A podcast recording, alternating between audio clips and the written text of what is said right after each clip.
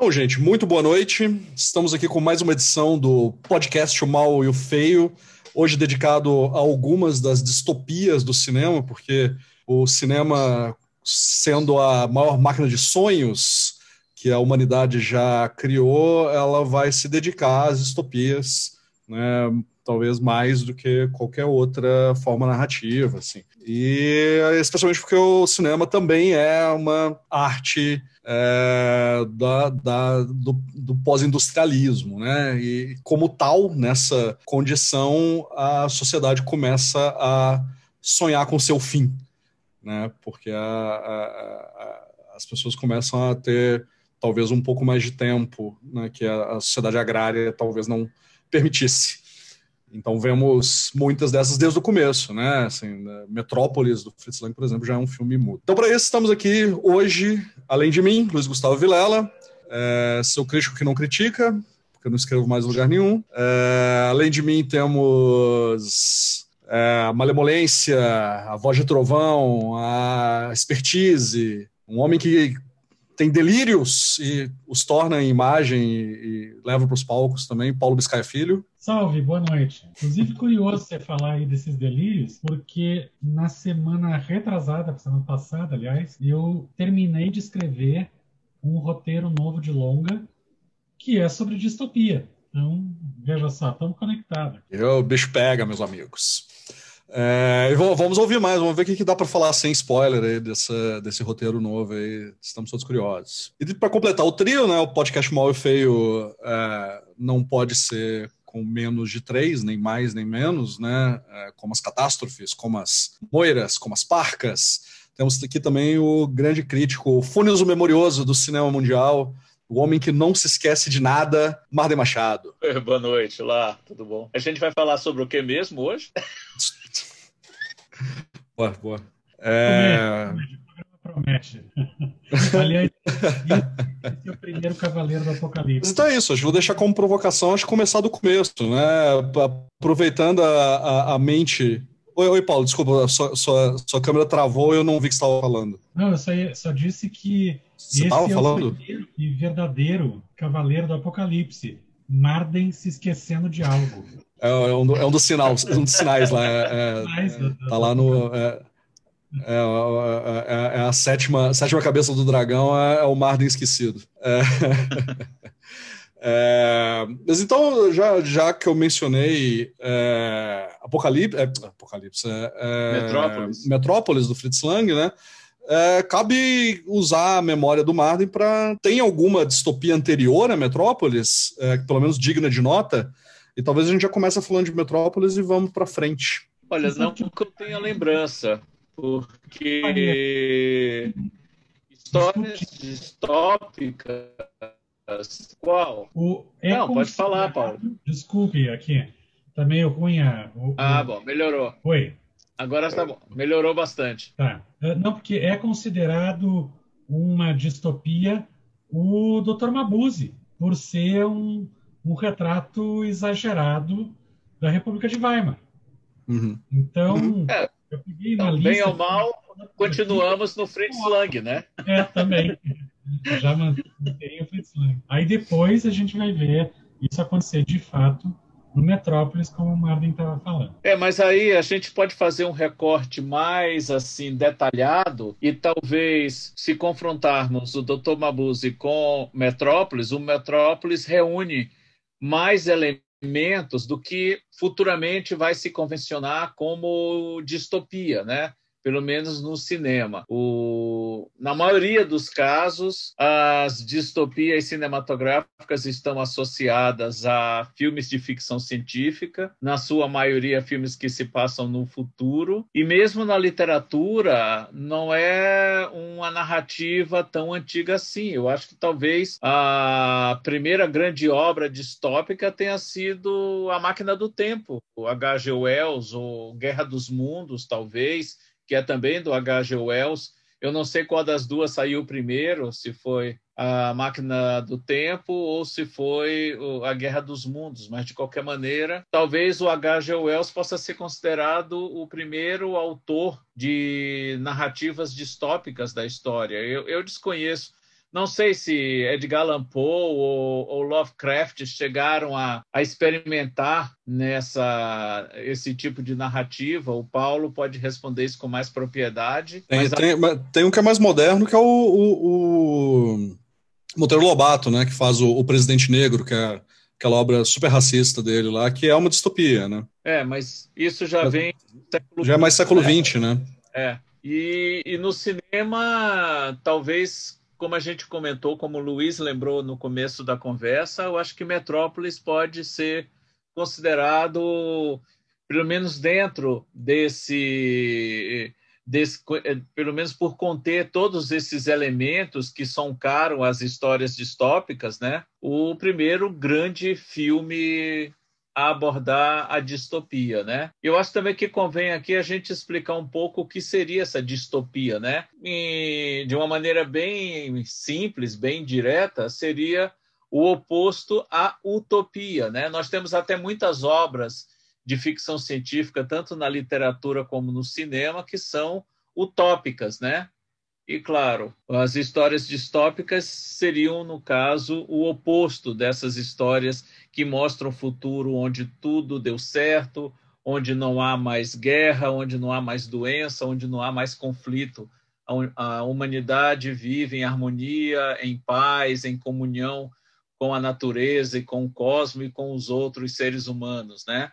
Isso seria talvez é, Star Trek, né? Jornada nas Estrelas exemplifique melhor essa utopia, né, que se espera, né, de ter um futuro mais harmônico, mais igualitário, mais é, assim melhor para todos, né? Diferente do que a gente vê em muitos filmes que abordam o futuro de uma maneira mais amarga, mais cinzenta, mais cruel. Mas eu, eu acho que o que é interessante a gente pensar a partir do Metrópolis, pelo menos, que é uma marca é, que fica nas narrativas distópicas é a, a, uma certa estruturação social, né? uma, é, em, em, geral a partir da dominação, em, em, geral a partir de, uma, de um assujeitamento do indivíduo, né? em nome de um, de um, de um, de um projeto coletivo é, né, é, é aliás, às vezes não sequer tem projeto coletivo, né, mas no caso do Metrópole sim, mas, mas há, uma, há uma ordem social que nós não reconhecemos, né, ou que nós não, é, é, ou, né, homens é, é, do, do, nosso tempo, se a gente não reconhece ou, ou, ou tem um estranhamento suficiente para talvez a gente se reconhecer nisso, né, tipo, essa integração homem-máquina aí desse GIF que o Paulo está mostrando é, é, um baita exemplo disso, por exemplo, né, é, é, que é algo que a gente vai ver ali, talvez em tempos modernos, do, do Chaplin, né? É, com a chave do humor, mas é uma crítica mais ou menos parecida, mas que é algo que é, é o Fritz Lang está usando ali para criticar seu próprio tempo, que também é, é, é, uma, é um clássico de distopias, pelo menos no audiovisual, né? dificilmente é sobre o medo do futuro, né? no fundo, a narrativa projeta isso como medo do futuro, mas ela raramente é sobre, de fato, o medo do futuro. Ela é sobre algo que está acontecendo naquele momento, ali, refletindo os medos e anseios é, é, do momento, como vocês já tinham falado, né? É, ali, é, o Fritz Lang é um cara que vai captar muito bem o, o, o horror nazista, né? Vai sentir o ovo da serpente, inclusive fugir da Alemanha com tempo hábil, né? Diferente de alguns outros, tipo Walter Benjamin, que é, deixa para a última hora e acaba não conseguindo, né?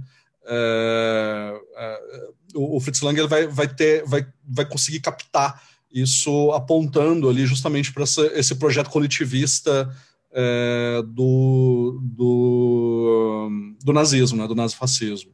E, e, já naquela época que o filme foi feito, a semente do nazismo já, já, já havia sido plantada e estava próxima de, de frutificar. E você percebe claramente uma estratificação naquela estrutura social que é mostrada, né?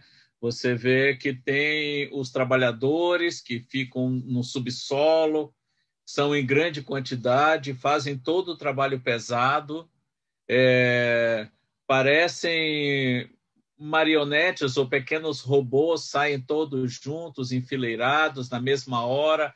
Um grupo sai, tem outro grupo entrando, ou seja, aquela máquina que movimenta toda aquela estrutura da cidade, né, ela não para, tem sempre uma equipe trabalhando, né? E ao mesmo tempo, nas partes superiores da cidade, no alto, né, nos céus, né, você vê uma a classe dominante que é bem menor do que a que está lá embaixo, mas que mas é quem usufrui de todo o esforço, de todo o trabalho daquela grande equipe que está lá no subsolo trabalhando. É, é um filme muito influenciado por teoria marxista, né? Assim, não tem. É, porque ah, a, a, Alemanha era muito influenciada por teoria época. marxista. Oi? Essa teoria estava muito viva na época. Havia Sim. discussão acontecendo, tinha o surgimento da União Soviética, tinha toda uma questão em ebulição, em discussão naquele momento, né? É, e, a, e, a, classe é, artística e operária era muito marxista, né? É, lembrar que é, eles são e, e, intelectual, né? É, é, eles são contemporâneos da escola de Frankfurt, né? Que são os maiores pensadores marxistas, pelo menos da primeira metade do século XX. são contemporâneos do Brecht, né? Que é o grande dramaturgo. Acho que o Paulo pode falar melhor do que, do que a gente né, que é o grande dramaturgo e grande radialista, né, tem textos lindos sobre rádio é, e sobre como usar o rádio para encantar as massas, né, e levar e, e, e para elevação da consciência, né. E, e então é, é a classe artística estava muito mobilizada, né. O, o, o, que não se traduz é, é e é algo é, recorrente historicamente, não se traduz em encantamento e, e adesão das classes operárias, né, que vão abraçar o nazifascismo é, é, muito quase com alegria, assim, pelo, pelo menos pelo que a gente tem de registro histórico. É, só aproveitando já respondendo aqui uma pergunta é, que, uma, na verdade, uma frase que o, o, o espectador aqui, o YouTube espectador Emerson Lima de Souza falou que Fundação do Asimov merecia uma adaptação cinematográfica. Emerson, se não me engano, está para estrear este ano uma série é, baseada em fundação no sistema de streaming da Apple, que, que é quem está produzindo. E o, o, showrunner já prometeu, é, pelo menos, produzir ele, escrever ele, não sei se vai render a produção isso, mas ao menos 80 episódios. Ele diz que é uma série que precisa de pelo menos 80 episódios. Então tá a caminho aí. A, a primeira temporada já tá para sair esse ano. Foundation no, na Apple Plus vai estar tá disponível. Então isso pressupõe, Paulo, pelo menos umas 10 temporadas, né? Oito temporadas, dependendo do número de episódios por temporada. Se ele está prevendo cerca de 80 episódios, se forem temporadas de 10 episódios, teremos oito anos de fundação né, para acompanhar. Aproveitando para falar das séries do, da Apple Plus, é, eu acho que essa série veio para tentar consertar é, o, a primeira temporada da série Si, que também é uma, uma série sobre distopia, que na verdade tenta misturar vários elementos. Não sei se algum de vocês viram o Si, é, eu vi, eu não cheguei a ver a primeira temporada inteira. É a com o Jason Momoa, né? Exatamente, com o Jason do, do, do, do, da cegueira lá, né? Exatamente, o Aquaman, que é uma, uma mistura de é, Game of Thrones com Saramago, porque tá todo mundo cego, é, e, e sei lá, Walking Dead, porque H.G. Wells, não. O Wells tem um conto que é como a Terra de Cego, né? Exatamente. Os, os Molochs, né? Do, do, do, da Máquina do Tempo. Que, não, mas ele tem, um, ele tem um conto de um cara que chega numa vila, ele descobre uma vila e só ele enxerga. E aí. É, é, é bem, tá, tá, eu li naquele Histórias Fantásticas do século XIX, curadas pelo Ítalo Calvino que o Calvino é um livrão, assim, a coisa mais linda, de, um, de uns 20 anos atrás, acho que era a Companhia das Letras. E, e, e, um dos contos era esse, assim, que era uma vila, todo mundo era cego, mas como todo mundo era cego, ninguém entendia o que era visão, então não fazia falta para eles, assim, eles tinham se organizado sem a visão, e, e aí a, a, vantagem que o cara achava que ia ter, tipo, ele sequer consegue explicar para as pessoas o que, que ele está sentindo além dos outros lá, é bem, bem divertido esse conto. A vontade de eu digredir aqui e começar a ir para outras coisas de literatura, mas eu não vou fazer. Vou voltar aqui para essa série C que é muita forçação de barra na narrativa e, e muito é, derivatória de outros produtos. Ela não conseguiu encontrar uma voz própria, ela estava sempre parecendo emular vozes de outros filmes ou de outras séries e por isso ela não, não foi tão bem de público e de crítica. O Foundation parece que veio na, no catálogo da Apple para tentar corrigir. Mas, é, o, falando em, em H.G. Wells, o filme posterior a Metrópolis, que tem aqui nessa lista que eu peguei, de filmes distópicos, é justamente uma adaptação do H.G. Wells, que é o Things to Come, é, baseado no conto The Shape of Things to Come, um filme de 1936 que, é, que mostra é, aquela visão futurista é, que se tinha no início do século XX, final do século XIX.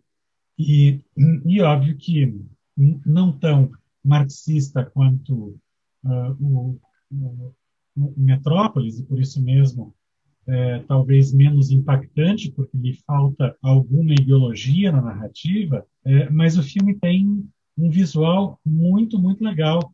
E ele fala dos distantes anos de 1960 e 1970, que teriam máquinas voadoras o tempo todo, né, os carros, os famosos carros voadores. Sabe qual, foi o título no, sabe qual foi o título no Brasil de Things to Come? Qual? Daqui a 100 anos daqui a 100 anos, olha só. O filme era de 1936, então ainda tem alguma folga até chegar aos 100 anos, né, que ele projetava para frente. Isso já me lembra uma outra, para não fugir do tema, mas para manter. É, é, eu vou fugir da mídia, mas vou manter o tema. Vocês com certeza devem conhecer, ou pela série, ou pelas músicas, a banda Flight of the Concords, do, do Jermaine Clement, do, que é lá do, do é um dos caras do, sim, sim. do uh, que fazemos nas sombras, né? E, e ele tem aquela banda é, Flight of the Concords que tem uma música que talvez seja mais famosa. É o Brit McKenzie. Brit McKenzie, Brett McKenzie. Brit. Ah, mas eu, mas eu falei com sotaque. Eles discutem como é que fala o nome dele, se é Brit ou se é Brett. Brit. Brit. E, e eles têm uma música chamada Robots, que é maravilhosa e é muito engraçada. E ele começa a música contando uma história de que e ele fala assim: nós estamos no futuro distante, no ano 2000. E eles lançaram essa música era sei lá 1998 ou ou 2003, não sei. estamos no futuro distante, o ano 2000, onde não existem mais humanos porque os robôs mataram todos. E quem não viu, não ouviu essa música, veja, tenta ver, ver um dos shows do Flight of the Concords que é de rolar de rir, é, é muito bom. E essa música fala sobre um mundo sem humanos, distópico, talvez utópico, porque não tem humanos, e os robôs tomaram conta da, do universo, e, ou pelo menos do mundo ali. E, enfim, e o, deixa eu ver se eu acho aqui imagens do The Shape of Things to Come para compartilhar com a galera. Quem estiver ouvindo no, no podcast vai dar uma procurada ali em Daqui a 100 Anos, é, filme de 1976. Mas eu, eu acho que, que o... de tempos modernos, né? 1936. É, que também tem, tem um pouco... Tem uma sequência bem distópica, né? Sim. Sim. Mas eu, eu, eu acho que ali, a, a, o que acontece é que as distopias, elas, é, como elas estão muito entranhadas na ideia de ficção científica, né? E a ficção científica sai de moda, né? Assim, ela vira é, um cinema marginal, né? Pouco feito nos Estados Unidos, que é o grande cinema dominante, né? E eu acho que por isso que a gente tem um gap de uns anos aí, sem grandes distopias. É, assim, é óbvio que tem, é, é, e a gente é, pode lembrar ou ver algumas aqui, mas é, a impressão que eu tenho é que você não vai ter, sei lá, um cidadão Kane das distopias, sabe? Algo nesse sentido, assim? Ou eu estou errado? Pelo menos é, na, ao, ao, longo das décadas de 30 e 40, como, como você vinha ainda do rescaldo da Primeira Guerra e enfrenta a Segunda Guerra a partir do final da década de 1930 até metade da década de 1940, eu creio que o sentimento é de que o mundo estava vivendo uma grande distopia. E. Com a Guerra Fria, logo em seguida também. Né? O... Exato, e ela termina motivando uma série de filmes e séries de TV e histórias em quadrinhos que exploram esse medo de um hecatombe nuclear ou de uma dominação comunista em diferentes frentes. Né? Você vê muitos filmes feitos a, a, a partir da década de 1950, você vê isso crescer bastante nas histórias em quadrinhos, em algumas séries de TV. Aí tem até o grande exemplo, e aí eu posso até destacar esse filme que eu vou citar agora como, se não o Cidadão Kane, mas algo bem próximo de um Cidadão Kane, da distopia daquela época, até pela proposta completamente nova que ele apresentava no filme, né, que é o Dia em que a Terra Parou, do Robert Wise, que mostra como o mundo poderá se tornar se continuar essa escalada nuclear e mostra um extraterrestre que vem à Terra em missão de paz. Ele não vem à Terra para dominar, para subjugar, ele vem para trazer uma mensagem, um alerta, né, de que o planeta está tomando Barata. perigoso. Uhum. Clatu, Baractanicto. É, aí o Gort, eu tenho aqui em casa a minha miniatura do Gort. E esse filme, ainda hoje, você reconhece as limitações dos efeitos especiais e tudo, mas a mensagem dele é tão forte e continua tão atual, eu acho até mais ainda do que foi naquela época. E fizeram uma desastrosa refilmagem há uns 20 anos atrás, mas esse esse continua... 13, Marta, 13, calma lá. Só 13? É, não, 2008. 2008. E, 2008. e dirigido pelo Scott Derrickson, né? Um dos primeiros filmes é. dele, antes, antes dele, dele entender que é o horror, que é o, é, ele tinha feito dele. já o Exorcismo de Emily Rose, né? Pois é. Uhum. Que é mais a praia dele. Não, mas pra você ter ideia, eu me mudei para Curitiba em 2007 e eu vi aqui no cinema, no cinema. a refilmagem. Uhum. Então, para você ver, viu como a distopia está vigorando na minha cabeça hoje? Sinais do Apocalipse. Sinais do Apocalipse. Mas já está próximo de terminar meu inferno astral, então beleza. então, alguma outra consideração em relação ao dia em que a Terra parou? Eu não me, eu não me esqueço, eu vi esse filme pela primeira vez na antiga sessão de gala que passava na Globo depois do Telecine. Tinha um Telecine e aí depois do Telecine passava a sessão de gala, que era na virada da noite, de sábado para domingo. E normalmente passava filmes assim de ficção científica, de terror. Eu lembro de ter visto na sessão de gala outro classicão da década de 1950, que eu sei que o Paulo adora, A Mosca da Cabeça Branca. Eu vi nessa sessão e vi O Dia em que a Terra Parou. E é um filme que me impressionou bastante. Foi amor à primeira vista. E desde então eu, eu adoro esse filme. Sempre que. É, o Robert Wise é o diretor do filme ele, ele é um grande diretor e ele, ele consegue, é, em quase todos os filmes dele, é, ter uma objetividade na, na maneira como ele constrói as cenas. Ele, ele não é exatamente barroco, mas ele tem é, imagem, ele é o oposto disso, na verdade, mas ele tem imagens e referências que são muito ricas. Eu acho que isso vem desde o do, do dia que a Terra parou, passando por é, é, um dos filmes de fantasma, um dos melhores filmes de fantasma de todos os tempos, que é o The Haunting, o Desafio ao Além, que ele fez em 62. Que é muito bom.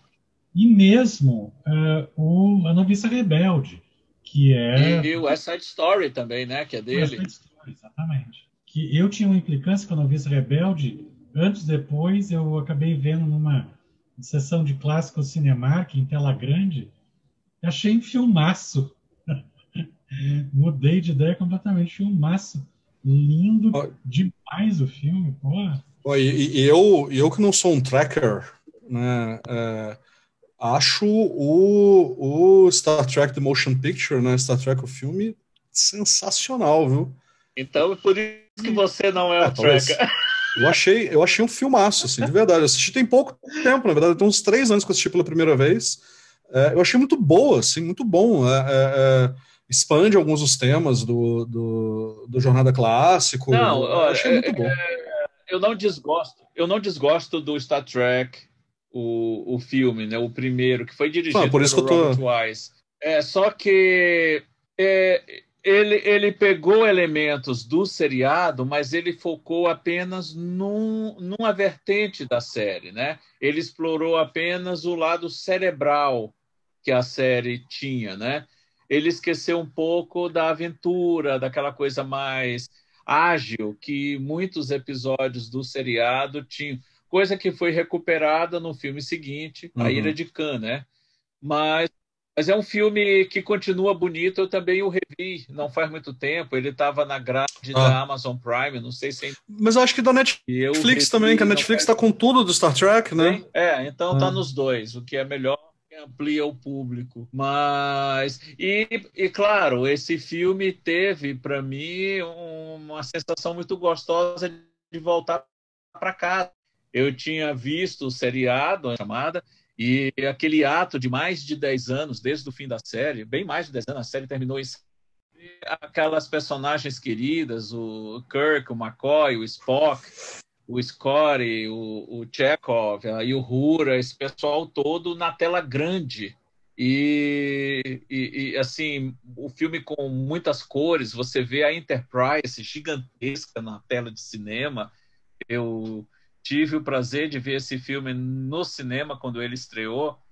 Luiz Gustavo não era nem nascido. e sim, é marcante, é muito legal. Mas é, eu vibrei mesmo foi quando eu vi A Ira de Khan. Mas é, é, um filme que eu gosto, é diferente da relação que eu tenho com o Star Trek 5 ou o Star Trek 9, né, que são bem fraquinhos. Eu vou te interromper para já Sim. sugerir um especial Star Trek. É, Vamos lá. Convidado. Carlos Machado. Carlos Machado.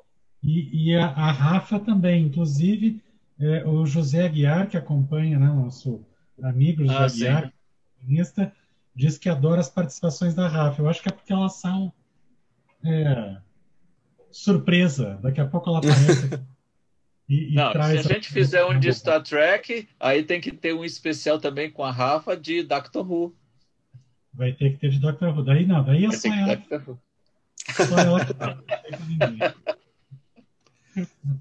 Mas a Rafa, a Rafa é igual jogar Mortal Kombat, né? Que aparece o, o cara assim, uhul! de trás da árvore. bem isso. Bem isso. Daqui a Tem algumas participações aqui, viu? Gente. Se a gente quiser olhar logo ou se deixar para depois. Não, vamos agora. Sem lei, sem lei. Então, uh, o, deixa eu ver aqui. O Valber, tá com saudade de, de ver o Valber aqui. Seja bem-vindo de volta, Valber. Algo bacana nessas distopias cinematográficas é demonstrar um estado social em que as coisas deram, obviamente, errado. Em Blade Runner, vemos uma sociedade suja, corroída, e débil servindo como pano de fundo para as crises existenciais do Deckard. Na versão mais recente do universo, o Blade Runner 2049, somos aprofundados ainda mais na distopia. Bom, eu, eu até brinquei aqui com a Rafa que quando o Mardens foi sugerir esse, esse tema, eu acho que passou pela cabeça dele a seguinte lógica: vamos fazer um especial do Blade Runner? Não, vai ficar muito na cara. distopia. Vamos falar sobre distopia, gente? É, essa deve ter sido a lógica de raciocínio na cabeça do Marvel. Pois é, vocês decifraram. Mas nada impede que um dia a gente faça um especial sobre o Blade ou sobre Philip K. Dick, que tem muitas adaptações para cinema. É. Gostaria de fazer algum comentário aqui sobre o que o Valber colocou? Não, eu programa... concordo com ele. Até, por exemplo, muita gente até hoje ainda critica muito 2049, mas não, é um filme que é, a cada vez que eu revejo, eu não vi tantas vezes como eu vi o, o Blade Runner original, mas também o filme tem bem menos tempo de estrada. Mas a primeira coisa que me chamou a atenção quando eu vi o 2049 foi que o, o Denis Villeneuve conseguiu expandir aquele universo criado pelo Ridley Scott no filme original e, e mostrar muito mais daquele mundo. É, enquanto o filme do Scott se limitava a um pedaço da Los Angeles de 2029, o, o Blade Runner do, do Villeneuve, ele tira você da cidade, ele leva para fora dos limites de Los Angeles, ele leva Las Vegas, ele, ele mostra mais ou menos como é que está ele dá uma visão muito mais ampla daquele mundo e ele meio que baseado na realidade de 2019, ele projeta como seria aquele mundo 30 anos depois. E eu acho que ele faz isso com, com muita propriedade, com muita inteligência. É, não sinto a duração dele, muita gente reclama que o filme é longo demais, tem quase três horas. Eu já o, eu já o vi e revi algumas vezes e, e, e essa questão do tempo nunca me cansou. O filme, para mim, flui que é uma beleza. E, claro, ele ainda está perdendo feio em número de vezes que eu vi. O placar atual está 100 contra 5, mas está indo. Você está tá com os dois em 4K, né, mano? Tem os dois em 4K. E, e o Blade Runner em 4K ficou uma, como diria Luiz Gustavo, uma belezura. Belezura. Mas o, o, tem, tem um momento ali que eu acho que as ficções científicas é, tem um ponto de virada nas ficções científicas, pelo menos em Hollywood, né, que é o 2001. Mas eu não sei se o 2001 é uma distopia, distopia. de fato, né? Porque eu acho que a gente, se for para a gente ir na, na no, no, numa ordem cronológica, eu vou ter que falar rapidamente aqui de outros filmes que eu anotei também. Que é antes do momento que a distopia cai de cabeça na, é, na fábula política e, e também se mistura com tonalidades de filme de horror, que é o Invasores de Corpos, né? o, o, o Vampiros de Almas, que é o original de 1956. E aí a gente vai ter um, uma nova abordagem de fim de mundo, de invasão, que é, a gente não sabe exatamente. Eu acho que o, o Don Siegel ele construiu o filme de um jeito interessante que a gente não sabe de quem que ele está falando ali. Se ele está falando do medo de sermos tomados por comunistas, os americanos serem tomados por comunistas, ou do medo de sermos tomados por um pânico anticomunista, porque pode ser qualquer uma das duas coisas na leituras, nas, em leituras possíveis do, do filme Invasores, é, Vampiros de Alma. É, que Invasores de Corpo é a refilmagem de 79 que é melhor, inclusive, do que a de 56, a do, a do, do Philip Kaufman. E, e, também entrando já numa, num pré é, novo gênero, que nós nem convém a gente abordar aqui, porque aí é outro especial, talvez um especial para o meu outro podcast, O Ar do Espanto, tem o filme é, Mortos que Vivem, The Last Man on Earth, com Vincent Price, que é a primeira adaptação do Eu Sou a Lenda, do Richard Matheson, que depois teve a versão com o Charlton Heston, né, de, de Omega A Última Man. Esperança da Terra, né? The Omega Man. The Omega Man.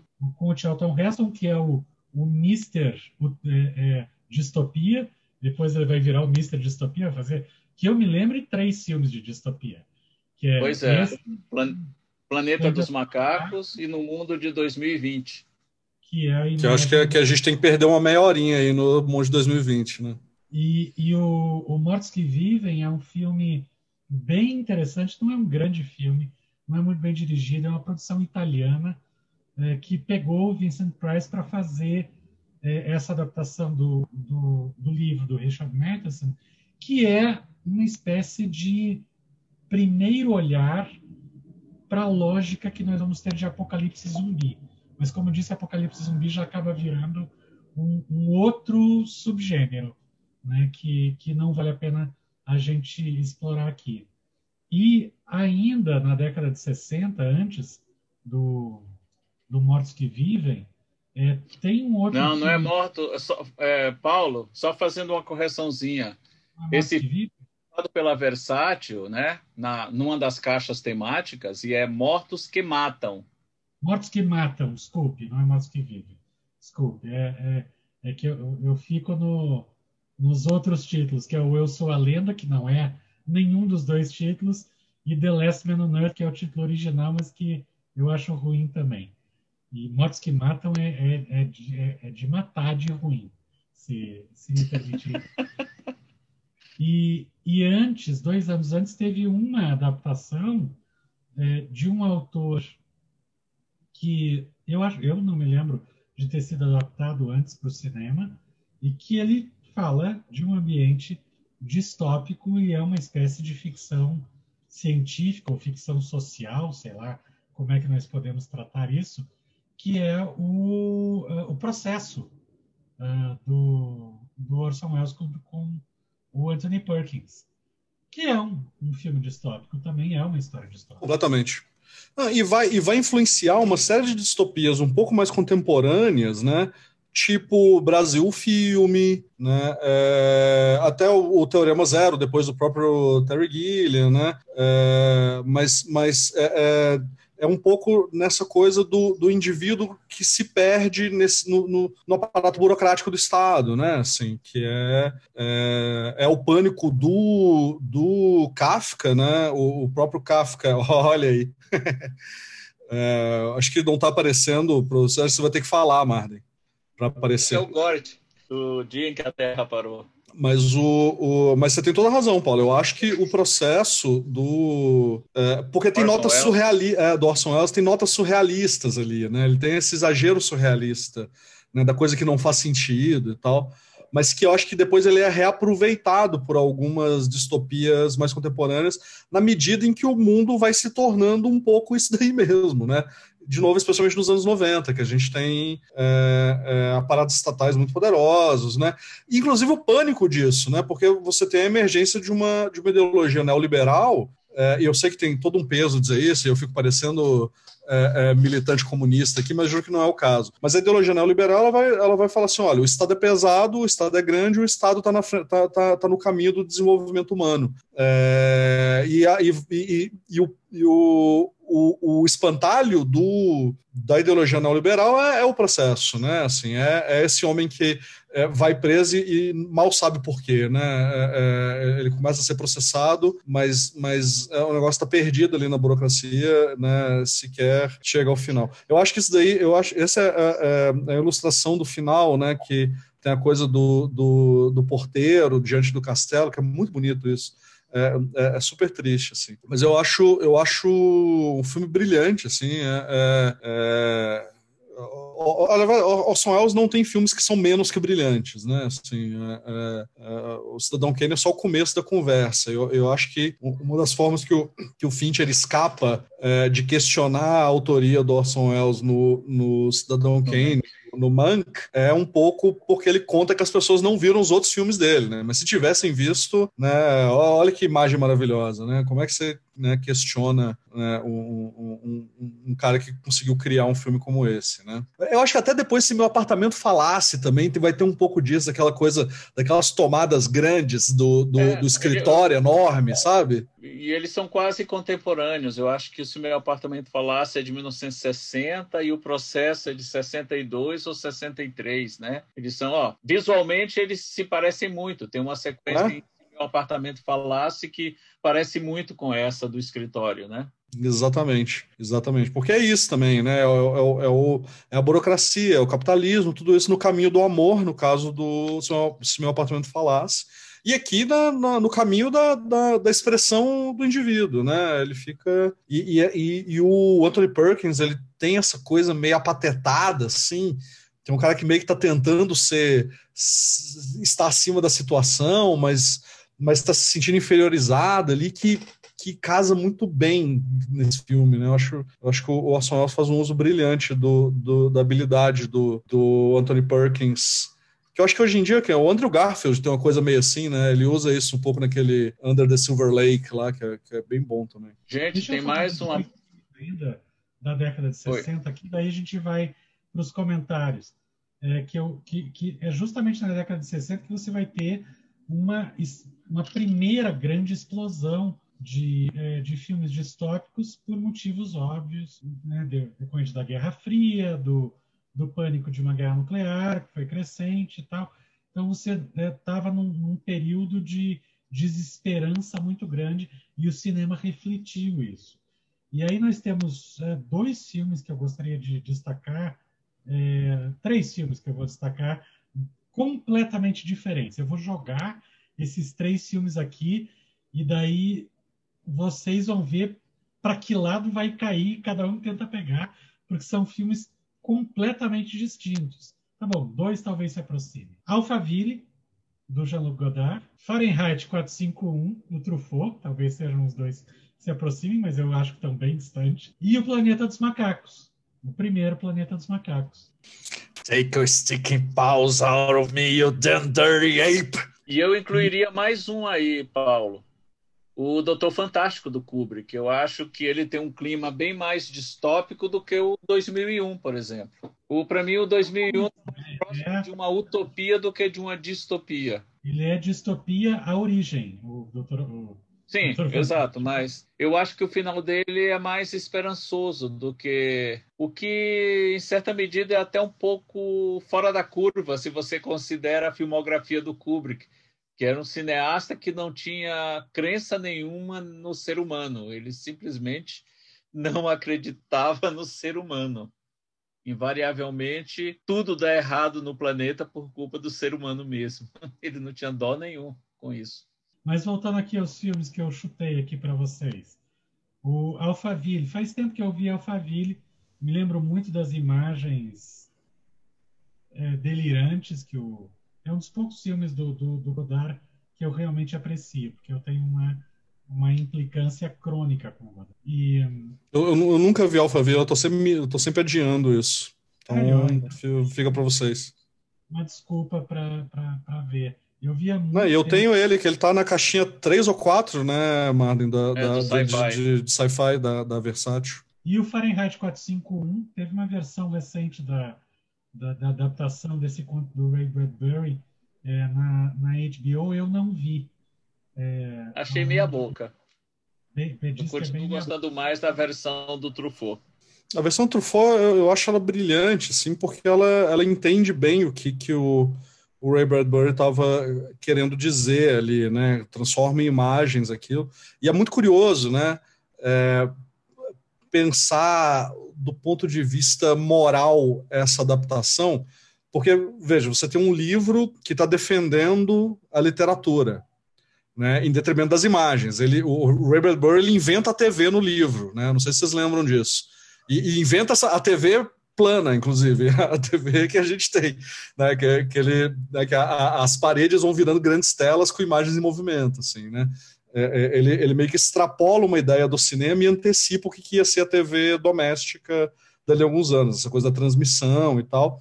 Mas é um mundo ágrafo, né? um mundo que vai, vai é, não apenas prescindir de palavras, como vai se tornar é, militante contra, né? institucionalmente contra as palavras. assim.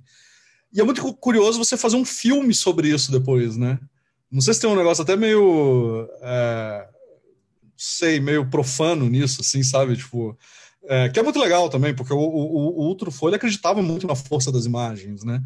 É, é, e, e, não achava que as imagens eram emborrecedoras, não desconfiava tanto das imagens em si, como o Red Bradbury vai fazer no, no, no, no livro, né? E aí ele vai. É, é, então, acho que ele, ele acaba. O, o filme acaba acrescentando uma nova camada, né? Ao apresentar em imagens uma história sobre palavras, né? Eu acho que é interessante isso. Tem um jogo semiótico ali que, que eu acho bem bacana, bem, bem, bem legal. É, e o Planeta dos Macacos eu acho que dispensa apresentações, né? Mas sempre vale a pena ser revisto. É, quando o Marco Albert. Ah, Ah, não, não. Pelo amor de Deus, eu ontem estava falando com a Rafa da filmografia do, do Tim Burton. Tim, e, e ela, ela falou que a filmografia do Tim Burton ela faz assim, ela cresce e ela é incrível, aí de repente ela cai. E eu acho que o, o momento mais baixo da filmografia do Tim Burton é o Planeta dos Macacos. E daí começa a subir de volta, mas sobe de volta assim, saindo da sarjeta e subindo no meio-fio, no máximo. Mas a reimaginação, já... né? Segundo ele. Algo melhor. É, eu, é, enfim. Não, o Planeta dos Macacos. Mas, Planeta, Planeta dos Macacos, o original, acho que é de 68, né? 67 ou 68. Um filme que eu também vi pela primeira vez na TV. E anos depois, por conta do, do seriado, do, da metade da década de 1970, uh, os filmes não só foram reprisados na televisão, toda a saga do Planeta dos Macacos foi nessa época que que eu vi e tive o prazer de revê-lo nos cinemas anos depois, numa dessas sessões de filmes clássicos, né? O primeiro, só o primeiro, o, com Charlton Heston, que tem essa famosa frase que o Luiz lembrou agora há pouco, né? Tire suas mãos imundas de mim, seu macaco nojento. Um filme impactante e o final também Talvez hoje não pareça mais tão impactante assim, porque muita gente até já sabe deste final e tudo, mas na época que eu assisti, na época também não existia internet, não existia essa cultura do spoiler nem nada, você ia assistir a um filme nas às cegas mesmo. Você sabia muito pouco sobre a história, ou praticamente nada. Mesmo ler sobre um filme no Brasil era algo extremamente limitado, eram poucas as revistas que, que tinham colunistas de cinema, eram poucos os jornais que, que publicavam crítica de cinema, então, na maioria dos casos, você ia ao cinema com muito pouca informação. Quando muito, você tinha visto o trailer. E olhe lá. E os trailers daquela época eram sofríveis também, né? Mas, eu, eu, olha, eu, eu, eu vi o Planeta dos Macacos a primeira vez inteiro, pelo menos, assim, sabendo que eu estava já, já adulto, né, com pelo menos uns 20 e poucos anos, assim. Já sabia do final e tal, e ainda assim eu acho impactante, porque eu acho muito bem filmado. Eu é, acho que a revelação da Estátua da Liberdade na praia e tal, acho que é tudo, ela acontece de um jeito que é muito orgânico, muito bem integrado, porque não é aquela, aquela surpresa do roteiro que é tirada do bolso, tipo a do Tim Burton, né, que o cara tira da cartola, assim, que ele não faz muito sentido o que está acontecendo ali e tal. E, e, e, é um dos raros momentos em que eu meio que acredito no que o Charlton Heston está passando, que eu acho ele meio picaretão, saca? É, é, é, um dos poucos momentos da filmografia dele que, que eu acho que. Você acha que ele é um pouco canastra, assim? Um pouco? Só, só um pouquinho. Vamos para os comentários. Continuar aqui? no Planeta dos Macacos. As continuações que foram feitas foram quatro continuações para cinema. Elas são têm boas ideias, mas algumas bem mal desenvolvidas, né? Principalmente as duas últimas. Mas essa essa trilogia recente é, com Planeta dos Macacos a origem, Planeta dos Macacos é, o conflito, né? E, e, e Planeta dos Macacos a guerra, né? Eles conseguiram reverenciar o que tinha de melhor na, nos filmes originais e conseguiram dar uma roupagem moderna, dar um, um, um novo começo para essa história de uma maneira muito interessante. E claro, tendo a tecnologia atual muito trabalhando muito a favor da história se bem que a maquiagem original dos macacos do, do filme do Charlton Heston é muito boa, muito continua também algo impactante de, de legal que é feito. Agora. Vamos os comentários aqui? Vamos. Então deixa eu pegar os comentários aqui. Uh, a opinião, o Emerson pergunta qual que é a opinião que nós temos sobre o Duna do David Lynch. Aproveitando que o Duna não é exatamente uma distopia, né? Aqui já já entra no off-topic, tá mais pro, pro sci-fi clássico mesmo, né? A, a, obra do Frank Herbert. É, eu, eu tenho o meu apreço, sei é, dos problemas que o filme tem, mas eu tenho o meu apreço pelo filme. É, sei que é um filme que foi cortado. Não, não, não, não, não reconheço, não reconheço problemas desse filme. Não, pô, tem, tem o Sting de Mankini na luta de faca. O que você precisa mais de um filme, pô? Eu não preciso de nada. Olha, eu gosto muito do Duna do David Lynch. Eu tinha, quando ele estreou nos cinemas em 84, é, eu tinha lido os livros. Eu, na época eu li os quatro, primeiro li, quatro primeiros livros, né? O Duna, o Messias de Duna, as crianças de Duna, os filhos de Duna e o imperador Deus de Duna. E eu estava com tudo muito vivo na minha cabeça. E eu acho que o, o David Lynch, apesar das pressões que ele sofreu do, do, do, Dino de Laurentiis, o produtor do filme, apesar das limitações orçamentárias que ele teve que enfrentar, ele conseguiu visualizar bem aquele universo do Frank Herbert. Eu consegui enxergar no filme muito do que eu tinha imaginado lendo o livro, né? Claro, muita coisa faltou. A forma como o filme termina é um pouco atropelada em relação ao que está no livro. É tudo muito, muito rápido no final das contas. E é, é, visível que, à medida que a produção foi avançando, o dinheiro foi ficando mais curto e você percebe claramente é, uma, uma queda na qualidade dos efeitos. Mas, como o Paulo falou, é um filme que eu tenho muito carinho, eu tenho muito apreço.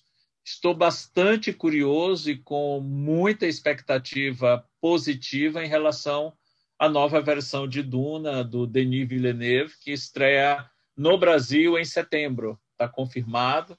Em meados de setembro, o filme estreia no Brasil. Duas semanas antes da estreia nos Estados Unidos, que vai acontecer no início de outubro. Então, pelo que já foi mostrado pela, pela própria filmografia do Denis Villeneuve, dá para esperar coisa muito boa dessa adaptação dele. Até porque ele não vai pegar o livro um inteiro, né? Ele vai fazer do livro dois filmes. Então, é provável que ele consiga explorar muito mais aquele universo e teve dinheiro para isso, coisa que o David Lynch não teve. O curioso é que esse filme do Duna, originalmente, essa primeira versão, seria dirigida pelo Ridley Scott, que terminou desistindo do projeto porque ele tinha feito Alien e decidiu, ah, não vou fazer outra ficção científica, né? Aí abriu mão e aí ele terminou se envolvendo com Blade Runner, não porque ele queria fazer o filme ou porque ele estava fascinado com aquela história. Não foi essa a razão. Nesse meio tempo, o irmão mais velho dele faleceu e ele quis se ocupar. Então, o filme que ofereceram para ele naquele período, que estava assim disponível para ele dirigir, era o Blade Runner. E ele mergulhou de cabeça no Blade Runner para manter a cabeça ocupada e, e não se deixar bater muito pela morte do irmão mais velho dele mas ele quase dirigiu o, o Duna no lugar do David, do David Lynch. Já que estamos falando Duna, eu vou ter que. Você falou de duas versões e eu vou ter que falar da melhor de todas as versões do Duna. Que nunca existiu, né? Existiu, que é. até virou um documentário que eu vou compartilhar aqui, a capa do DVD, que é o Duna do, é, do Rodorovsky que é, como diz aqui, é, é a, a, ficção científica, a maior ficção científica que jamais existiu. É, o, o Rodorovsky, né, diretor de Santa Sangre e tal. Montanha Sagrada. É Montanha Sagrada. Sagrada ou Montanha Mágica? É. Acho que é Montanha Sagrada. Montanha Mágica é do Thomas Mann, a Montanha é Sagrada. É, a Montanha Sagrada. Ele El Topo.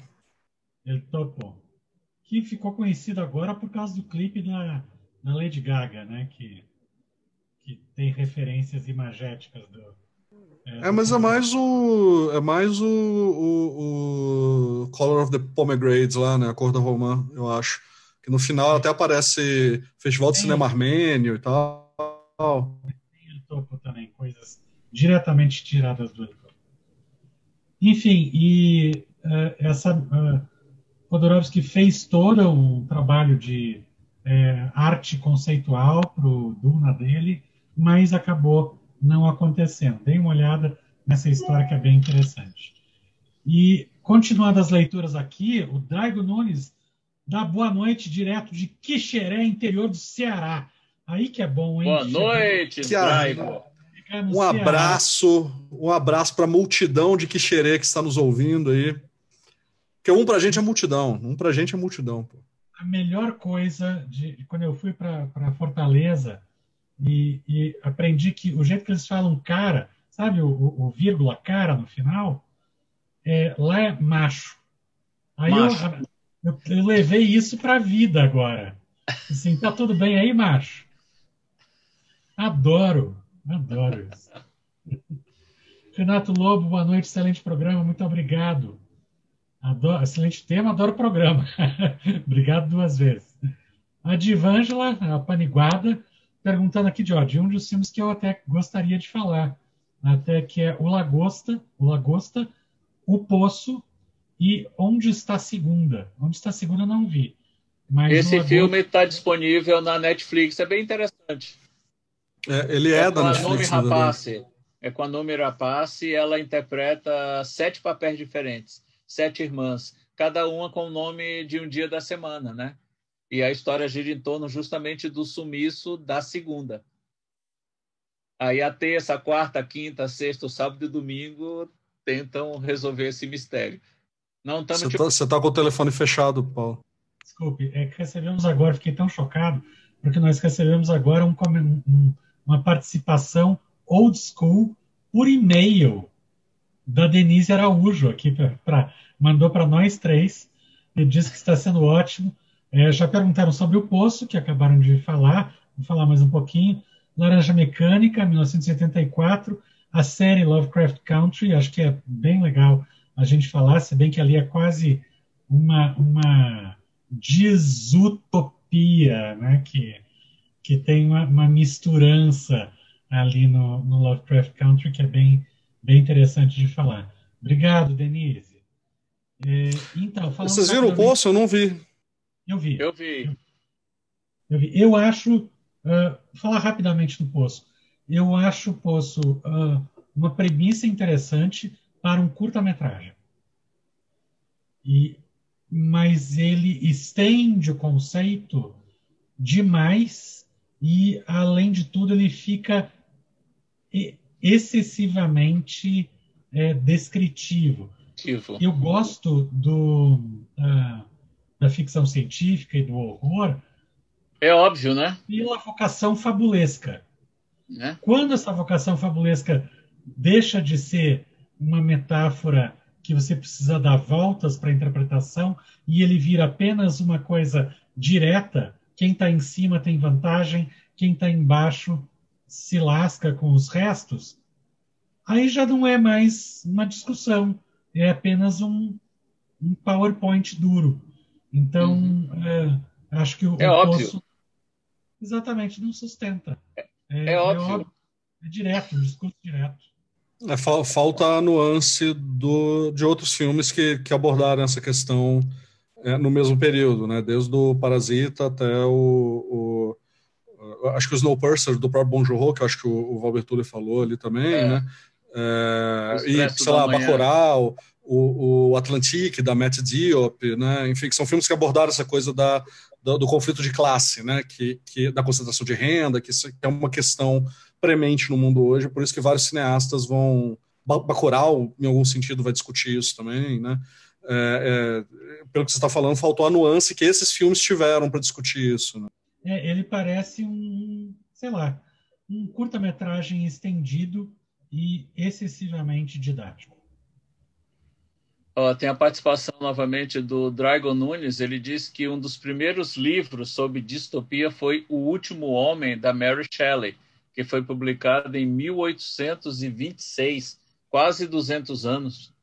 Não, não li, não conheço. Vocês conhecem? É, da Mary Shelley, eu confesso, só conheço mesmo Frankenstein. Vou procurar agora, obrigado, André.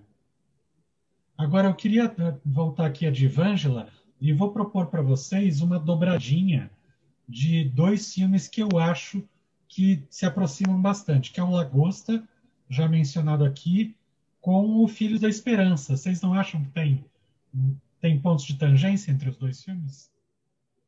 Eu, eu acho que sim, apesar de serem filmes que vão, vão operar em registros opostos, né? O, o, o, o gente, como é que o, o Quaron, né? O Alfonso Quaron, que é o diretor do Filhos da Esperança, ele vai operar numa, numa chave é, é, realista, né? Assim, ele vai trabalhar com, com um futuro possível, né? Assim, você tem essa é, é, esse futuro em que ninguém, as mulheres não engravidam, né? Os homens não conseguem fecundar as mulheres, enfim. É, e, e aí aparece que é essa mulher que o Paulo está mostrando agora, né? Ela aparece grávida depois, acho que de 18 anos, né? Porque o Baby Diego morre no atentado é o terrorista, o Baby Diego, ah. que é, o, é a última, a última, a última criança era um jovem de 18 né? anos. É argentino, né? O Baby argentino Diego. de Buenos Aires. Né? Insuportável, segundo a Julianne Moore e o, e o, e o Clive Owen nesse filme. E aí ele vai, ele vai operar nesse sentido, mas é, mas é é, eu entendo a comparação que o Paulo está fazendo, mas é porque ele é sobre a falência do afeto, né? né o, o, o, filho, a, a, a, nossa descendência, né? É, ela é fruto do nosso afeto, né? Fruto do, óbvio que nem sempre, óbvio que nem não, né? Mas, mas é, cinematograficamente, nessa, nisso que ele está operando ali, ele tá, é, é, nesse sentido, né? E ele cria um universo que é muito crível, né? Que você tem uma crise migratória, é, você, né, os campos, campos de concentração, exatamente essa. É, a gente está muito em sintonia, hein, Paulo? É, eu, eu, falo, eu falo, eu penso, você, mostra a imagem pô. É, né, mas é justamente isso, esses campos de concentração de crise migratória, antecipando o que a gente já estava vendo, né, é, é, o que a gente está vendo agora, né, também de crise migratória, que vai só piorar, porque a gente vai ter né, migração motivada pelo clima, enfim, isso é outro papo mas ele está ele tá trabalhando essa coisa do afeto. O Lagosta, a chave é um pouco, me parece, pelo menos vocês podem discordar de mim, é, é um filme mais surrealista, né? Ele tá, é, é, que é o que o Yorgos Lanthimos fez nesses dois filmes, né? Tanto no, no Lagosta quanto no Sacrifício do Sagrado, que é dar uma piscadinha para o Buñuel. Né? É, mas mas é, no caso do Lagosta, o absurdo da situação buñuelesca, né, que é essas pessoas que vão ser transformadas em um, em um animal a escolha deles se eles não conseguirem encontrar um parceiro, né, justamente porque de novo, o Estado tem que intervir na relação das pessoas, né? E depois, na metade do filme, o Colin Farrell é, é, vai para um, para um grupo, é, é para uma, uma, falange terrorista também, é, que aí se nega, né? Aí ele vive uma relação clandestina com a Rachel Weisz e tal. É, é um filme muito divertido nesse sentido. Mas, mas me parece que há uma chave surrealista ali, né? Que ele está é, a situação ela vai, vai se tornando cada vez mais surreal, assim. Isso do ponto de vista cinematográfico, mas sim, o ponto de contato dos dois filmes é, é justamente essa coisa da falência do afeto, né? E que o afeto precisa ser sancionado, né? É, mediado pelas relações sociais e tal. É, e aí, nesse sentido, é, esse discurso é um, é um pouco mais óbvio no Lagosta, justamente porque o surrealismo ele faz isso, né? Ele dá um tapa na realidade para revelar algo é, sobre essa mesma realidade, né? Que, que não está exatamente óbvia, mas acaba ficando óbvio pela, pela lente dele. Né? Isso vai aparecer no Buñuel, vai aparecer no, no é, como é que chama o diretor do Brasil? Eu já, já até citei ele. Terry Gilliam. Terry Gilliam, né? O Terry Gilliam também. É, ele tem alguns Gilliam filmes que fez uma outra ficção científica extremamente distópica, que é Doze Macacos, né? Verdade. É, eu acho que é, é ele tem uma, é, um, uma espécie de trilogia ali, né, com o Brasil Filme. É óbvio que ele tem o, o, a trilogia é, a trilogia da fantasia, né, que é o, o, o Bandidos do Tempo, o, o, o Munchausen e o Brasil, né? É, mas ele também tem essa trilogia é, é, eminentemente distópica, que é o, o, Brasil Filme, Os Dois Macacos e, e, mais recentemente, o Teorema Zero, né?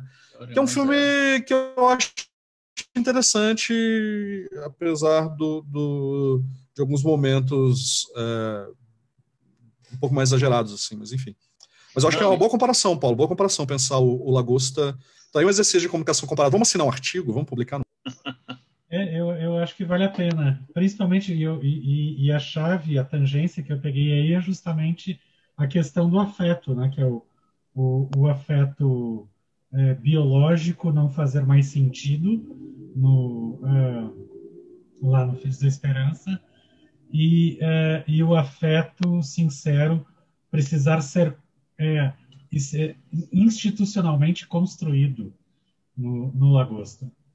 E com prazos também, né? Eles sempre têm um, um, período de tempo que pode ser aumentado ou reduzido, dependendo do desempenho naqueles jogos que eles fazem naquela, naquele hotel, resort, tudo, que, que também norteia um pouco a rotina deles.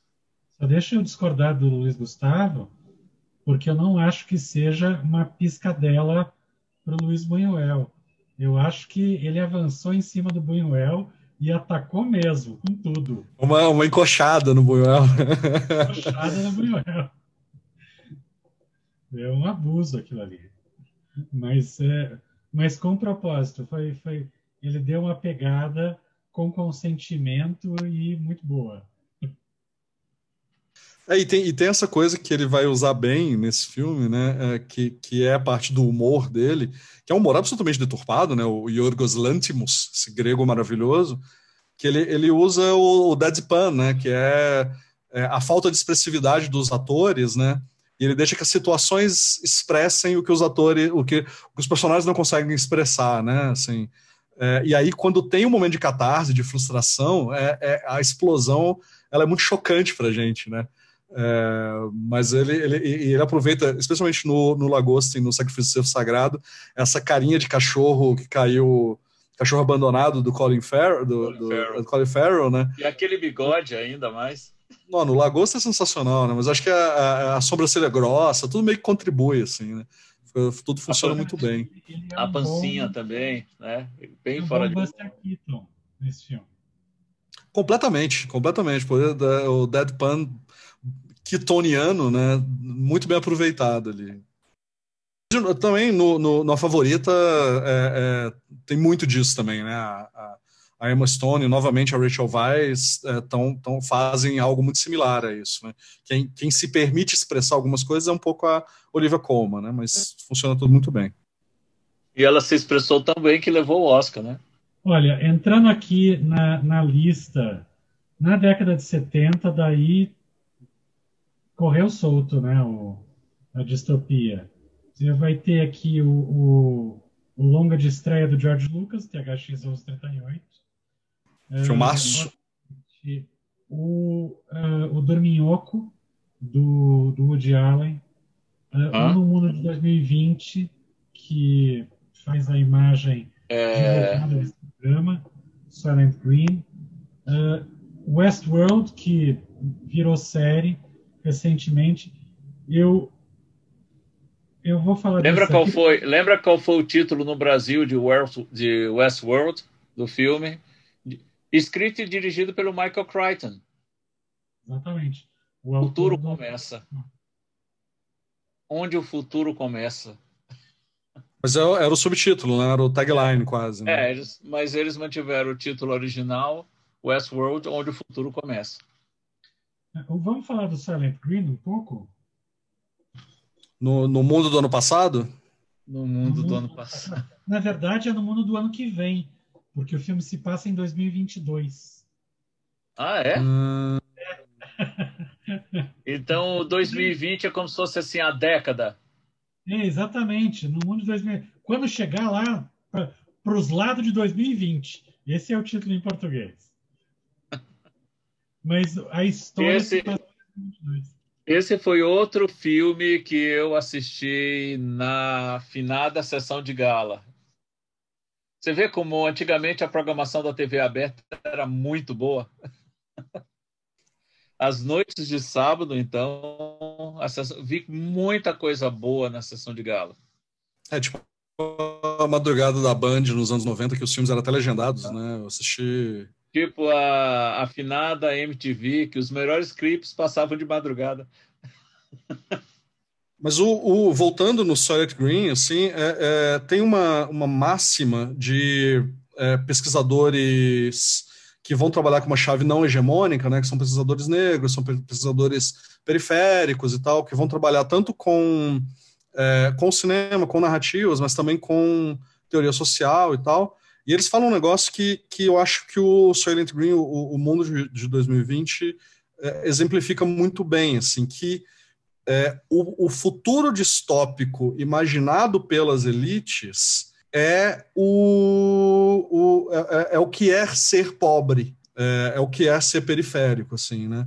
É, quando a gente lembra de coisas como a ração humana, como proposta de governo de uns anos atrás, né, do governo de São Paulo, né, é, a forma muito violenta com que é, as manifestações, as aglomerações populares são tratadas, né? Só ver o que acontece com os bailes funk, né? E aí não me venha é, com ah, porque baile funk não é cultura, porque hoje mesmo eu estava lendo como que o, que o, o, o, o Heitor Villa-Lobos teve que fugir do Rio de Janeiro e vir morar em Paranaguá, porque as rodas de choro eram proibidas no Rio de Janeiro e a polícia pegava a roda de choro e, e batia, sabe? batia em todo mundo e tal. Choro, choro, a coisa mais Sim, linda do e, mundo. Não, e pior né? do que então, isso, Pior do que isso, Luiz. Naquela época existia no Brasil, e principalmente no Rio de Janeiro, que era a capital federal, é, uma lei que levava em cana qualquer pessoa que tivesse numa roda de samba ou coisa parecida, ele era enquadrado como vadio e era preso por vadiagem, era crime. É, e é exatamente isso que está ali no Silent Green, né? Quer dizer, é, se quando não tem mais a comida, né, que é o Silent Green, né, que é essa comida distribuída, é, as pessoas se revoltam porque estão com fome, né, um jeito básico assim, e, e o Estado vai reprimir violentamente, que é o que a gente está vendo ali, né? É, é né, né, nesse, nesse trailer, que o, que o, nessas imagens que o Paulo está exibindo. Né? É, e é um filme muito brutal nesse sentido, assim. Só que é muito curioso que é isso, assim, é, é, não é diferente do que a gente vê, sabe, em algumas imagens de, é, é de manifestações periféricas ou, ou a retirada de assentamentos, né? É, porque a especulação imobiliária chegou num lugar que está com, com gente lá que está abandonada, né? E elas vão ser tiradas com trator, que é, que é talvez a imagem mais violenta do filme, enfim. É, é, é, o, horror, o horror das classes dominantes é ser tratado como eles tratam as classes baixas, né? E, e, e, isso, esse filme é, é, muito brutal ver isso nesse filme. Foi o último trabalho do Edward G. Robinson, né? um ator bem marcante, de participou de filmes importantes ao longo da, da década de 30, 40, 50, cerca de 50 anos trabalhando como ator. Esse foi o último trabalho dele. Grandes noirs. Um pouco depois fez muito filme noir. Agora, o, o, o Fogo do século 23 é dessa época também, não é não, Paulo? Ele é de 77. 76 ou 77, o Logan's Run. Acho que é 76. Agora, só, ainda mantendo no, no Silent Green, o Valber faz uma comparação legal com o Delicatessen, né? Que, que é também um, um filme acho que entra no, no, mesmo diálogo do Lagosta, parecido do Lagosta e do, uh, e do uh, Filhos da Esperança, onde um, no caso do Silent Green, tem uma abordagem bem mais realista, e enquanto que Delicatessen é assumidamente uma fantasia. Né? É, não, e, e, a revelação do final, né, também devidamente é, é, referenciada no Snowpiercer, né, Snowpiercer do, do Bon Jovi, né, do Expresso da Manhã, só que o, o Bon Jovi troca... Eu não sei se, se, se a banda desenhada original é, já, já, já aponta para isso, que eu nunca li. É, eu, eu, eu, nunca li, mas é, no filme, por exemplo, tem, tem isso que a ração que eles recebem é barata triturada, né? E, e, e, a ração é um bloquinho, assim, de de gelatinoso muito parecido com, com o Silent Green do, do, do filme Silent Green, né? É, que aí eram. É, bem, É, é, assim, já passou 50 anos, né? Já dá para dar, dar spoiler, né? Assim. Mas enfim, quem, quem não viu, veja, porque é, é essa é uma revelação bastante chocante, para quem não conhece. Assim. Bastante chocante. E eu acho que, fechando a década de 1970, um filme distópico e que gerou continuações, entrou para a cultura pop e é lembrado, adorado e revisto desde então. Mad Max, do George Miller.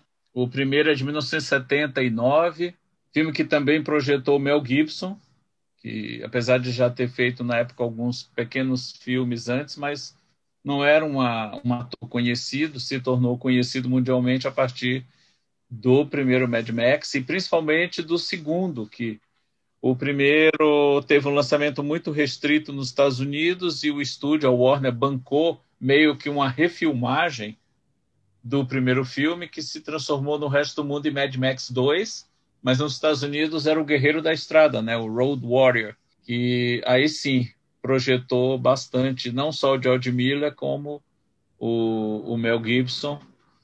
E tivemos dois filmes depois, né? O, a cúpula do, além da Cúpula do Trovão, que é irregular, e o novo, né, Mad Max, 30 anos depois, feito pelo mesmo George Miller.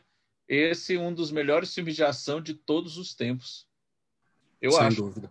Sem dúvida. O que, o que eu acho legal do primeiro uh, Mad Max, vocês já me ouviram falar isso na rádio e tal, é uma coisa que sempre me impressiona quando eu revejo, e eu, eu tento rever de tempos em tempos, mas no primeiro Mad Max, é, é como o George Miller ele capta uma coisa que eu acho muito difícil no cinema, que é da, da sociedade entrando em colapso. Você tem boa parte daquela sociedade não respeitando a ordem social, mas você ainda tem as famosas instituições funcionando. Né? O, o Max Rokatansky, é, ele é um, um, policial, ele ganha, tem tribunal, tem juiz ganhando e tal, mas a gente vê já que... É, é, Sinais né, dessa deteriorização. Exatamente, assim, que são, são já está na onda dos resquícios, assim, né? É, é claro que isso também está lá, em parte por restrição orçamentária, né? Porque filmar só no deserto, como no 2, é, é, é, envolve uma equipe mais especializada, envolve equipes mais caras, envolve construção de cenário e tal, e aí você tem que aproveitar a cenografia do, do Outback, né? E aí vai ter lá poste de luz, vai ter asfalto, que é isso que a gente está vendo aqui nas imagens, né? Tem ponte e tal. É, então você acaba abraçando essa ideia de, de, de sociedade que está entrando em colapso, né, com essa ideia de gerúndio, essa ideia de contínuo, assim, que depois é, é, é, é jogada para fora, né. É, esse ator depois ele volta para fazer o, o ele Morton Joe, né? né? Morreu ele esse faleceu. ano, morreu ano passado, quer dizer. É, ele faz o Immortan Joe, né? Ele volta depois para fazer o Immortan Joe no, no Estrada da Fúria. É, mas enfim, são, são quatro filmes brilhantes. O, o Mário tem toda razão. O, o, o, Além da Compra do Trovão é o mais irregular, inclusive porque o George Miller é demitido no meio das gravações, né? Tem, não é ele que termina o filme e tal. Então tá explicado. Que... A segunda parte do filme é horrível. É...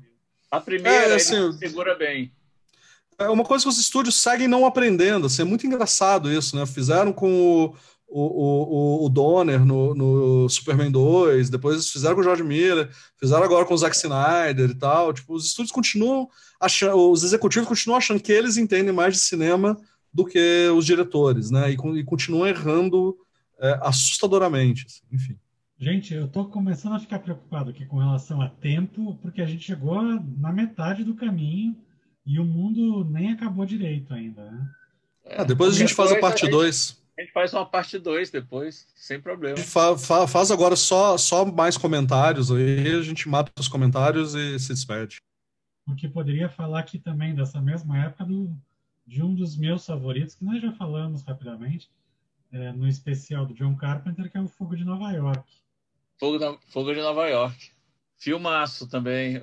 Esse vi no cinema, acho que ele é de 81. E... Mas esse, esse, assim, esse a gente já falou quando a gente falou do Carpenter, não? Assim. Aham. E eu acho que a gente precisa fazer um especial do Cronenberg também. Opa! Aqui eu vi na lista o Videodrome e acho que o Cronenberg merece um especial. É bom que eu, eu, eu, eu, eu tenho uma das minhas falhas de, de formação é uma meia dúzia de Cronenbergs aí que eu, que eu não vi. Mas Scanners é, é, é um, é uma grande distopia. É, é, é, o melhor X-Men já feito, né? Foi o primeiro filme que eu vi do, dirigido pelo Cronenberg. Scanners, Sua Mente Pode Destruir. Aí tem o Exterminador de Futuro, de 84. O Brasil, do Terry Gilliam, que foi falado algumas vezes aqui. O próprio é... 84, né? Que é lançado no, no dia que começa o, o, Que inclusive é o dia que eu nasci, né? É 4 do 4 de 84, que é, que é a primeira entrada do, do, do diário do personagem principal no livro e no filme. E eu gostaria de falar aqui de um filme que eu não sei se vocês viram, que ele não é tão conhecido, chamado Dead End Drive-In. Nope. É, é de um diretor australiano chamado Brian Trenchard Smith. Eu tive a sorte de ver uma sessão desse filme com o comentário ao vivo, a cores e em pessoa do diretor. Drive-In da Morte, né? O título em português. Da Morte. É, do diretor de uma edição, uma sessão que teve do filme é, que estavam homenageando ele no Fantaspoa, o Festival de Cinema Fantástico de Porto Alegre, alguns anos atrás. E o diretor, a esposa dele, que eu conhecia, não sei, estava todo mundo misturado ali com todos os cineastas, é, são, são muito legais, muito queridos. E, essa, e as obras dele é, são pouco faladas, talvez mais nesses é, lugares de nicho, como a Fantaspoa, mas ele tem dois filmes de, pelo menos, dois filmes de é, distopia bem interessantes. O Dead End Drive-In, que conta a história de pessoas que ficam presas dentro de um drive-in e, e têm que sobreviver ali. Elas passam a morar dentro do drive-in. Então, passa a ter uma sociedade dentro. Uh, é bem interessante o filme. E o outro, que o Brian Trenchard Smith fez também, é, acho que é, é um pouquinho depois, é o Turkey Shoot. Procura aí, Marvin, qual que é o título em português. O Turkey Shoot nada mais é do que o pai ou o avô, não sei bem como é que está a linhagem aí, do, é, dos Jogos Vorazes. É, porque é exatamente a mesma premissa, um grupo de uh, pessoas abastadas numa ilha, se não me engano, é, pega uh, algumas pessoas aleatórias e joga lá para serem caçadas. E daí vira uma, uma caça é, de humanos como por esporte. É, é, bem interessante o trabalho do Brian Trenchard Smith e precisava ser melhor conferido aí pela galera. Eu não achei esse outro. Turkey Shoot, já vou procurar aqui, que é, falando não consegui ver. Deixa eu colocar aqui. Turk, achei. Turk Shoot. A Caçada do Futuro. A Caçada do Futuro é de ante anterior, de 82. É, A Caçada do Futuro. Algumas imagens. Aqui, só um pouquinho. Óbvio, o Brian Tracy Smith é um cineasta do, do pessoal. Eu fiz filme com a Olivia Hussey. É, uh -huh. uh, Julieta. De orçamento mais baixo e talvez por isso ele não não tenha ficado tão conhecido mas é, ele está ali na mesma linha do, do Corman. Né? Então, dê uma conferida se vocês com, conseguirem ver esse Na Caçada do Futuro de 1982, quando o futuro era bem peculiar, do Brian Trenchard Smith, e também o uh, Dead End Drive-In. Vamos ver se eu coloco o trailer aqui. Que a gente vai parar então, em 85, 84, 85? Eu, acho que tá, tá, tá, de bom tamanho.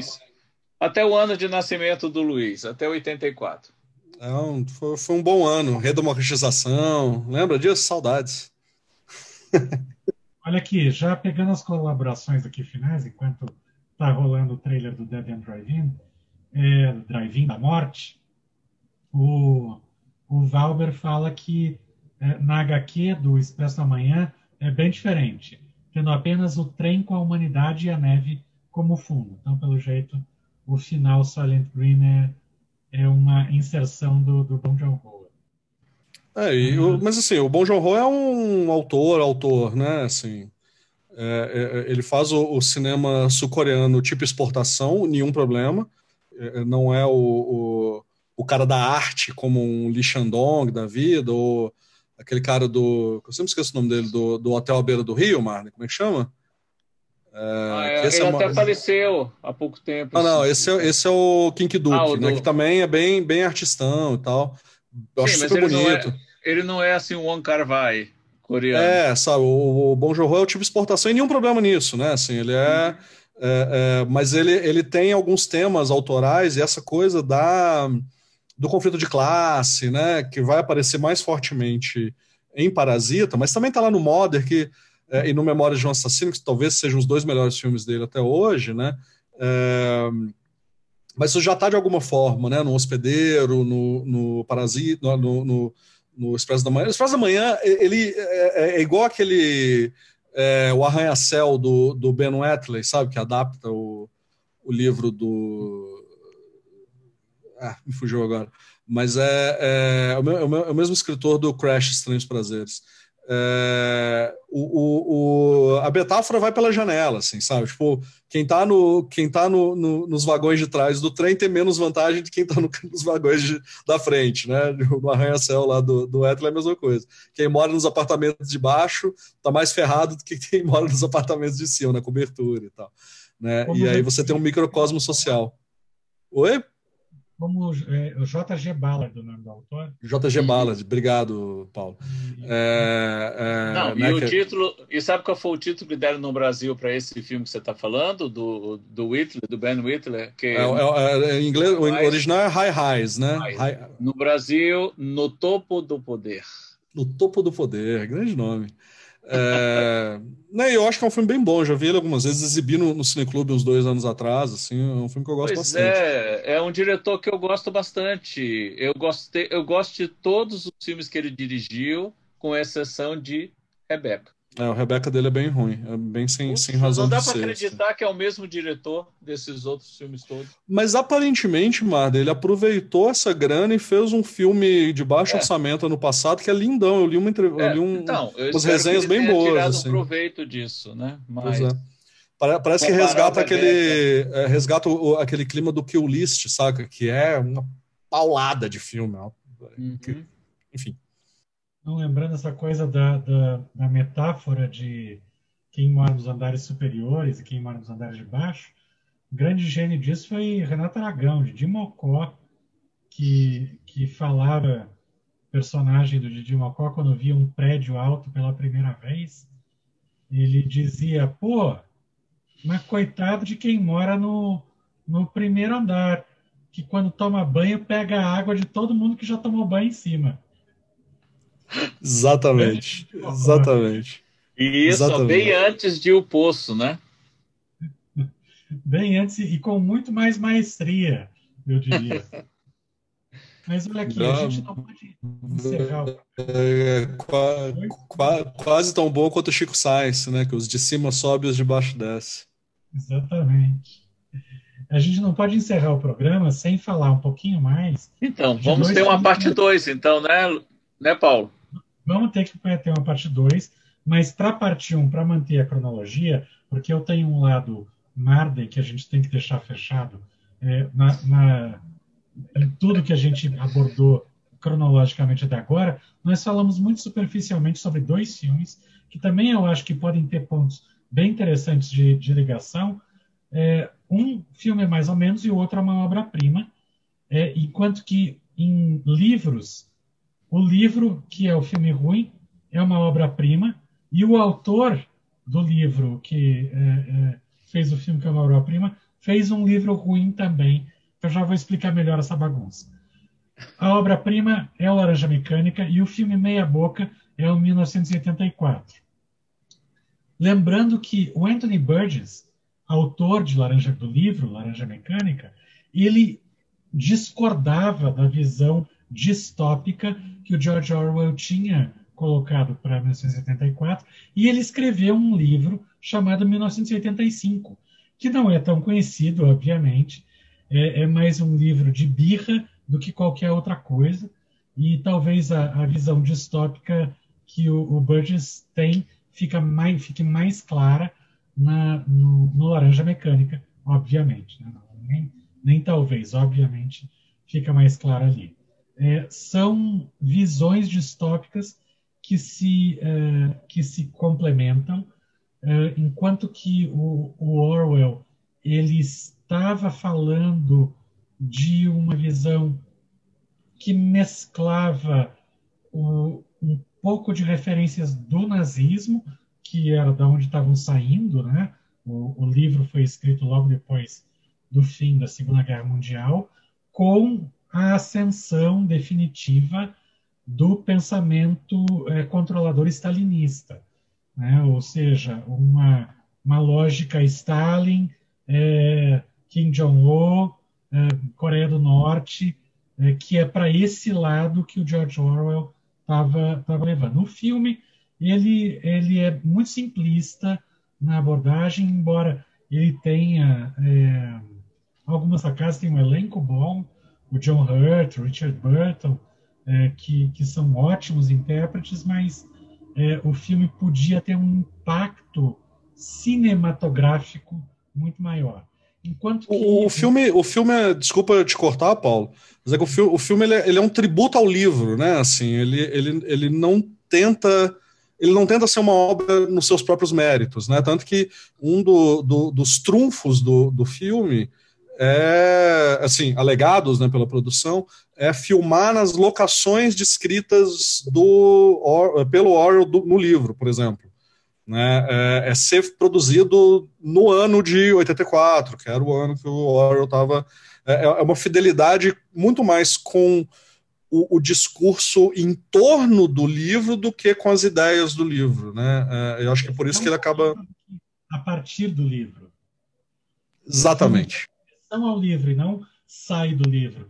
Enquanto que o Laranja Mecânica sai do livro. Ele, ele tem o livro como ponto de partida para fazer um filme que tem as suas próprias pernas, que tem a sua própria é, referência visual, inclusive. E que baita. É, é mais ou menos o Laranja Mecânica filme em relação ao Laranja Mecânica livro. É mais ou menos a mesma relação que você percebe entre o Blade Runner filme e o livro que deu origem a, ao, ao filme do Android Dreams of Electric Sheep, né?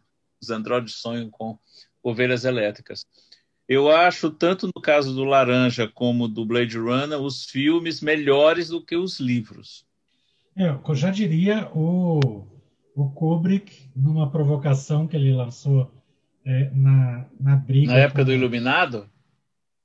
Que ele disse que é, livros bons dão filmes ruins e livros ruins dão filmes bons. Bom. Que óbvio que era uma provocação de briguinha que ele estava tendo com o Stephen King, mas faz sentido a afirmação. O, livro, o, o Howard Hawks defendia isso também, viu, Paulo? O Quem? Howard Hawks defendia isso. Verdade. Howard Hawks também defendia Verdade. que livros ruins ou a carreira do Hitchcock é, é, quase devotada a isso. Né? Pois é, que... e aí você tem. Inclusive, o filme, o filme que ele rejeita era o, era o melhorzinho dos livros, né? Que é o Rebecca, justamente. Né? Que é o filme que ele rejeita da, da obra dele. E, é, mas é que daí os livros que são incríveis, eles já são obras fechados em si. A mídia já está resolvida dentro dela. A mídia livro, a mídia literatura já está bem resolvida. Não precisa acrescentar mais. Quando o livro ele deixa lacunas que podem ser preenchidas por uma outra mídia, no caso o cinema, aí geralmente pode dar livros, pode dar perdão, filmes incríveis, como de fato é, deu e o Marden aí confirmou a, a impressão que ele tem desses dois livros adaptados.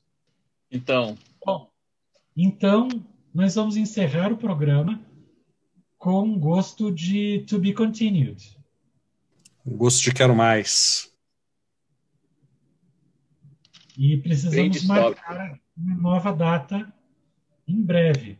É, uma data ideal para a gente é, fazer o programa é 2012, mas já passou. Então, vamos em breve anunciar outro fim de mundo.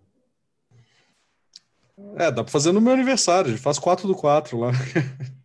que é para marcar o do, do 84, né? A data do 84. Então pode ser que o próximo programa seja uma continuação direta desse, como pode ser que a gente fale de outra coisa e faremos a continuação mais adiante com mais produção. Ninguém manda na gente. Exatamente. Maria, cadê você? Onde está seu Deus agora? Eu lembro que um dos títulos que eu queria dar para esse podcast era uh, como é que é? Cinema, Cinema Sem Maria, né? Mas é, essa piada ia escapar da moçada e aí a, a, gente ia virar três misóginos e tal. Tipo. Retirada de contexto. É.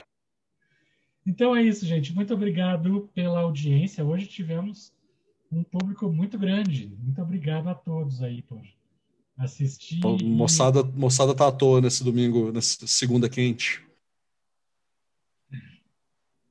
E isso aí é porque hoje não tem mais formação de paredão, Luiz. Eu não, não faço ideia do que você está falando, cara.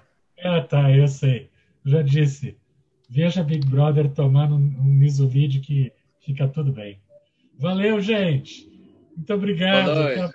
Tchau, tchau. Até a próxima.